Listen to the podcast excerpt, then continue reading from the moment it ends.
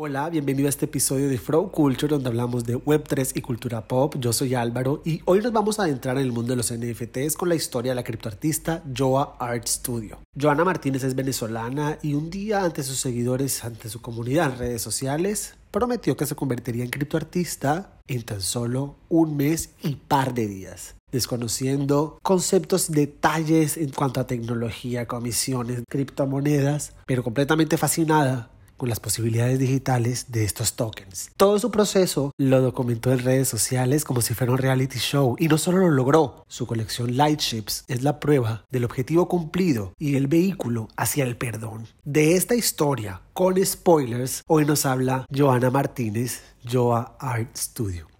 Joana, bienvenida a Flow Culture. Joana, ¿cómo estás? Ay, todo bien, todo bien, gracias a Dios. ¿Cómo fue ese encuentro tuyo con la famosa sigla NFT? Bueno, cuando yo comencé en el mundo NFT estaba en medio de la pandemia y nosotros acá duramos ocho meses en lockdown.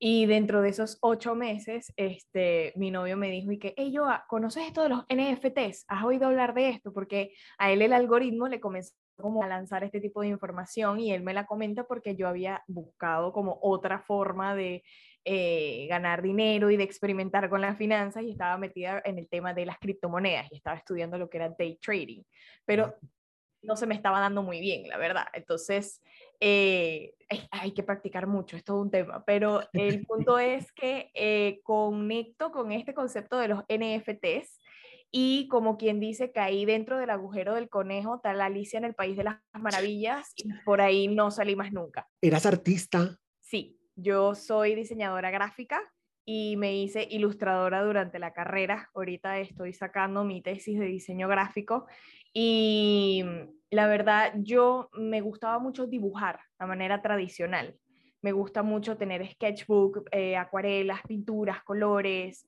y comencé un canal de YouTube eh, donde mostraba timelapse de mis procesos dibujando. Wow. Así fue como comenzó el canal de YouTube.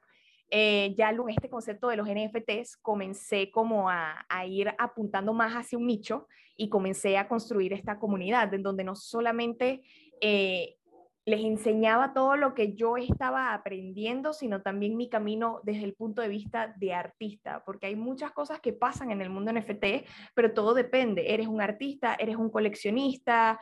Eh, ¿Cuál es el rol que estás desempeñando en el mundo NFT? Entonces depende de lo que, del nicho donde estés, te van a pasar distintas cosas, muchas en común con mucha gente y otras no. ¿Qué sentiste cuando vendiste tu primer NFT? ay, para mí fue una alegría muy grande, de verdad, para mí fue un reto porque a mí me gusta de verdad ponerme retos y yo salí con la locura de sacar un video en TikTok. En TikTok yo estaba subiendo el mismo contenido que en YouTube, o sea, videos de proceso de dibujo. Y yo comencé a subir cosas de qué es NFT, qué es metaverso, y me, se me ocurrió la brillante idea de subir este TikTok diciendo, me voy a poner el reto de convertirme artista NFT antes de que finalice el año. Eso fue el 19 de noviembre de 2021. O sea, yo tenía mes y medio aproximadamente para convertirme en artista NFT. Y yo tenía que seguir toda esta serie de pasos en la que yo no había creado la colección completa, yo no sabía cómo era el proceso de minteo, de listeo, de licencias, no sabía absolutamente nada de comisiones, o sea, desconocía completamente. Y yo dije, los voy a llevar esta aventura conmigo. Y bueno, eso comenzó a llamar la atención. Luego de yo, yo me puse un plan para llevarlo de la forma más organizada posible, porque hay muchas cosas que hacer, desde comprar la criptomoneda, moverla a tu wallet, terminar la ilustración que estaba haciendo, porque el arte ni siquiera estaba listo. Eh, terminar la ilustración y todo a la fecha que yo me dije que lo iba a hacer hasta el momento del minteo y cuando yo recibo el mensaje de un amigo eh, con el que no tenía ningún tipo de contacto desde 2010 y me dijo, hola Joa, creo que soy tu primer colector y yo desconocía totalmente que le estaba metido en este mundo de los NFTs es alguien con el que yo estudié en la escuela. Yo no lo veía desde la graduación. Y él de la nada se me aparece y me dice que es mi primer coleccionista. Y eso fue el 31 de diciembre de 2021. Entonces logré el cometido de convertirme artista en NFT y cumplí todos los pasos desde comprar la criptomoneda, tenerla en el wallet, terminar el arte, saber qué licencia le voy a poner, hacer la línea gráfica de la colección, porque yo desconocía que tenía que hacer banners, que tenía que hacer foto de perfil y todo esto para la colección. Entonces tuve que hacer como un kit de diseño para poder lanzar la colección, lanzarme lo que sería todo el storytelling detrás de esto, eh, porque esta colección viene con una historia bien particular. Entonces, todo este proceso, verificar la colección en Souls y obtener el ganchito azul, todo este proceso ha sido una gran locura, pero la verdad es que fue una gran alegría cuando vendí el primer NFT, porque me cumplí a mí misma una meta que yo me puse en un tiempo estipulado y lo que yo le digo siempre a las personas es que si yo lo hice, tú te puedes hacerlo. O sea, en el mundo NFT hay espacio para todo el mundo y no es algo complicado. Yo no soy una científica nuclear. Si yo pude hacerlo, tú también puedes. Eso que tú dices es una gran verdad, no solo porque así suena, sino porque así lo has hecho realidad. Muy pocas personas se dan a la tarea de compartir el conocimiento y de crear un curso. O sea, después de esta historia que me dices, decides recoger tus pasos y crear un curso para YouTube para todos aquellos que quieran convertirse en artistas NFTs. ¿Por qué lo decidiste hacer? porque a lo largo del camino yo me di cuenta que había un hueco en el mundo NFT. Y ese hueco es que toda la información está en inglés. Sí. Hay muy poca información en español. Entonces, yo al, al ser bilingüe, yo me di la tarea de que yo iba a traducir toda la información y a enseñarle a la gente todo este proceso de convertirse en artista NFT y todo lo que comprende la Web3 en español para la comunidad latina. Claro. Yo, eh, ¿cómo describirías tu estilo? Es el arte que creas. Si tú lo pudieras describir y compartir para todos aquellos que no, los, no lo conocen, ¿cuál sería esa frase con la que los engancharías a que fueran a conocer estos NFTs con esta historia tan maravillosa? Mi frase creo que sería que estoy dibujando mi inconsciente, porque yo toda mi vida he sido una soñadora muy vívida, siempre he tenido sueños y en estos sueños tengo aventuras y nacen historias. Y mi colección NFT nace precisamente porque yo decidí dar un paso de hacer lo que nunca había hecho y decidí en medio de la pandemia, en un proceso de transformación personal, el perdonar a mi papá, porque yo crecí sin un padre por muchas razones y yo tenía mucha rabia, resentimiento, mucha amargura que no me correspondía sentir. Entonces yo dije, hasta aquí fue. Yo decidí llamar a mi papá y decidí sanar esa relación que a mí me hizo falta por tanto tiempo y decidí tener acceso a esa energía porque si yo quiero crear abundancia y crear cosas increíbles para mi vida, yo necesito estar en paz con las dos energías que me crearon, que es la energía de mi mamá y la energía de mi papá, para yo con esas dos poder crear algo maravilloso y que ese sea mi legado, ¿no? Entonces yo sané esa parte esa noche y esa noche yo tuve un sueño muy vívido de una historia. Esa historia yo la escribí, todavía estoy decidiendo qué hago con la historia, si la escribo en un libro, si la hago una colección NFT, si la hago como un guion para una película, qué hago con la historia. Pero dentro de esta historia están estos vehículos que yo los comencé llamando barco casita porque este, son vehículos que pueden volar, que pueden navegar eh, por el agua y que pueden ir por tierra. Y estos vehículos este, son eh, los vehículos que forman parte de esta historia que soñé esa noche. Entonces los llamé naves de luz, que es la traducción a Light Ships, y es una colección de 111 NFTs. Eh, van a ser 10 ilustraciones hechas a mano digitalmente y cada ilustración va a tener 10 ediciones, que va a ser el estilo, y el número 11 de cada ilustración va a ser el ítem raro iba a ser la nave y va a ser una animación y va a estar en diferentes condiciones y va a ser distinto. Entonces, el primer drop de los primeros 10 NFTs ya se vendió todo Y ahorita estoy trabajando en el siguiente drop y en los primeros dos ítems raros. Increíble, de verdad que es un extraño caso de esas promesas que uno se hace a fin de año y terminan cumpliéndose una y otra vez. ¿Te imaginaste que no solo te podías convertir en ese lapso de tiempo en un artista NFT, sino que continuarías ese camino? Honestamente no. Yo siempre fui el tipo de persona que luchó con saber lo que quería hacer para su vida.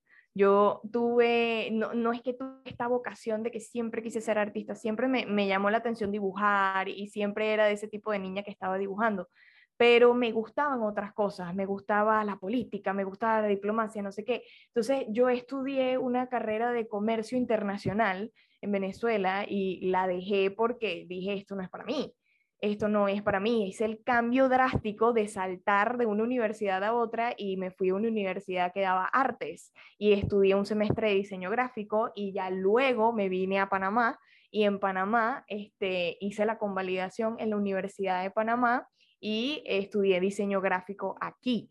Pero ha sido un camino que yo he tenido que construir poco a poco porque yo me he convertido en artista mientras soy migrante y ha sido una locura pero ha sido un camino que me ha enseñado muchísimo y de verdad es un camino que tiene mucho, tiene, tienes mucho que aprender, pero también tienes mucho que ganar. Total, tienes toda la razón. El que no, el que no quiere aprender, pues no tiene nada que ganar. Y el que no arriesga nada, pues tampoco gana. Yo te quería hacer una consulta para todos aquellos que quieren convertirse en artistas NFTs así sea por curiosidad. ¿Qué se necesita para lanzar una colección de tus primeros NFTs? O sea, yo creo los archivos, tengo los archivos en mi computadora, en una carpeta. ¿Qué pasa después?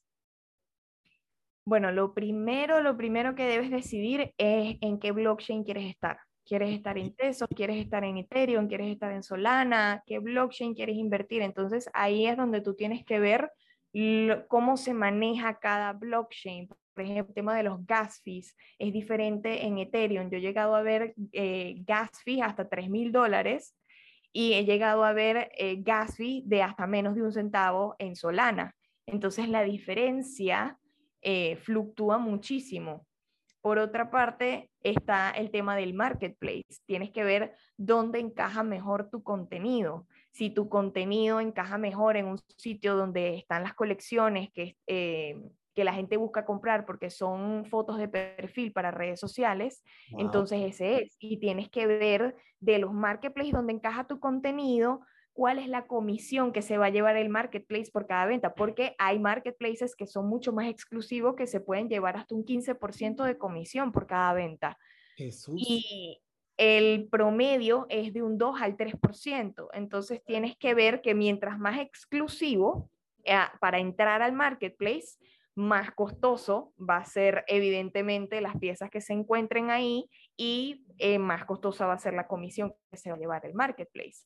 Entonces, esos tres elementos yo creo que es como lo básico que deberías de tomar en consideración al empezar. ¿En qué blockchain quieres comenzar? Eh, ¿Dónde encaja mejor tu contenido? Y las comisiones de cada marketplace.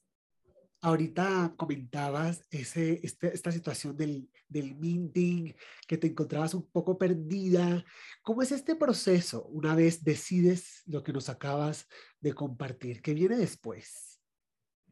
Bueno, cuando comienzas a hacer el minting, por lo menos en el caso de Soulsy, la interfaz es bastante sencilla, pero te encuentras con que tienes que crear la colección primero. Y para crear la colección primero necesitas tener básicamente tu kit de diseño gráfico con todos tus banners y tu foto de perfil y todo lo que identifica tu colección. Adicional a tener ya todas tus redes sociales seteadas, que puedas colocar el link de tu Instagram, de tu Discord, de tu TikTok, de tu Twitter, de la red social que tú elijas para que te puedan encontrar fácilmente.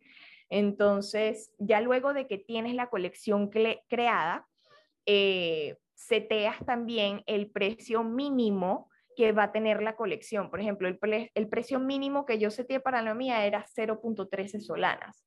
que en ese momento era aproximadamente 30 dólares. Es decir, no vas a encontrar un NFT menor a 30 dólares en esta colección. Siempre van a ser 0.13 solanas, pero evidentemente como la moneda fluctúa, el precio cambia. Entonces, la moneda ha ido bajando, el precio va bajando. Y eso es algo que también tienen que tener en consideración. No esperen que si venden todo, van a vender todo al mismo precio al que mintieron. Claro. Eso es algo que hay que tener muy en claro, porque yo soy un artista que está sold out, pero yo no tuve las ganancias que yo esperé y que yo proyecté, porque evidentemente se vendió cuando la moneda estaba muy abajo. Yo mintié mis NFTs cuando Solana estaba a 200 dólares y el último se vendió cuando Solana estaba a 45 dólares.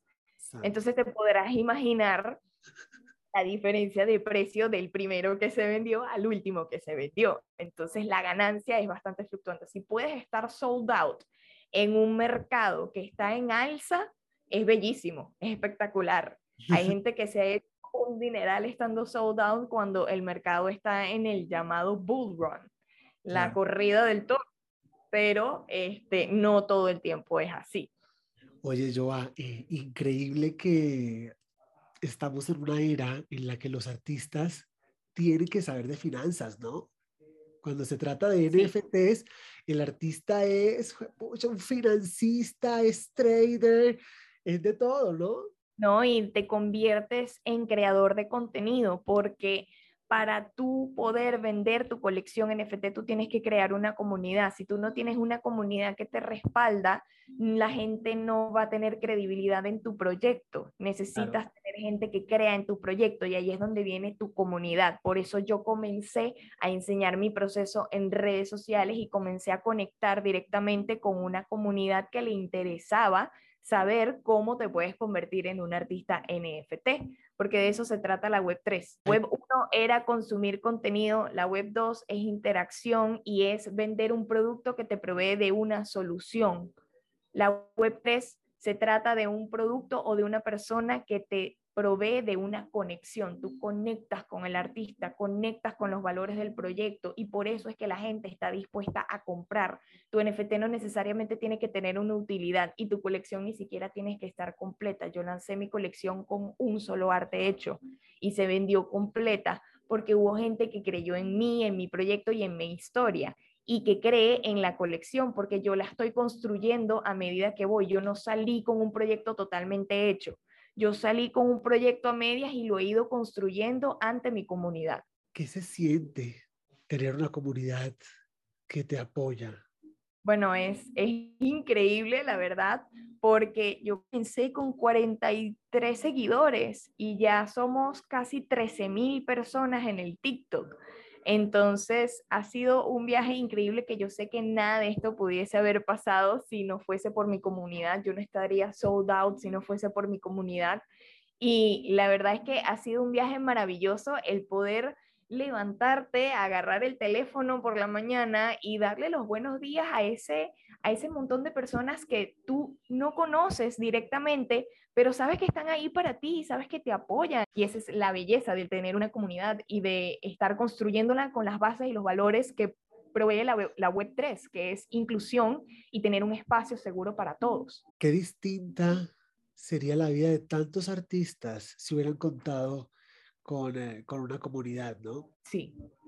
Yo, pues el tiempo vuela, te lo juro que me podría quedar aquí conversando contigo de tantas cosas porque es fascinante ver, eh, yo conocí un poco tu proceso en TikTok y ver cómo, cómo en verdad cumpliste, ¿no? Y creo que más allá del reto de convertirte artista en NFT, creo que era el reto de, de encontrarte, ¿no? Y viendo tus piezas, uno se da cuenta, escuchando tu historia, que sí, que ahí estás, que ahí estás. Muchísimas gracias por el espacio, Joa. Bueno, Álvaro, muchísimas gracias por la invitación. Bueno, llegamos al final del episodio. En la descripción encontrarás todos los detalles de Joa, así como nuestros canales, para que estemos conectados y al día. Yo soy Álvaro. Chao.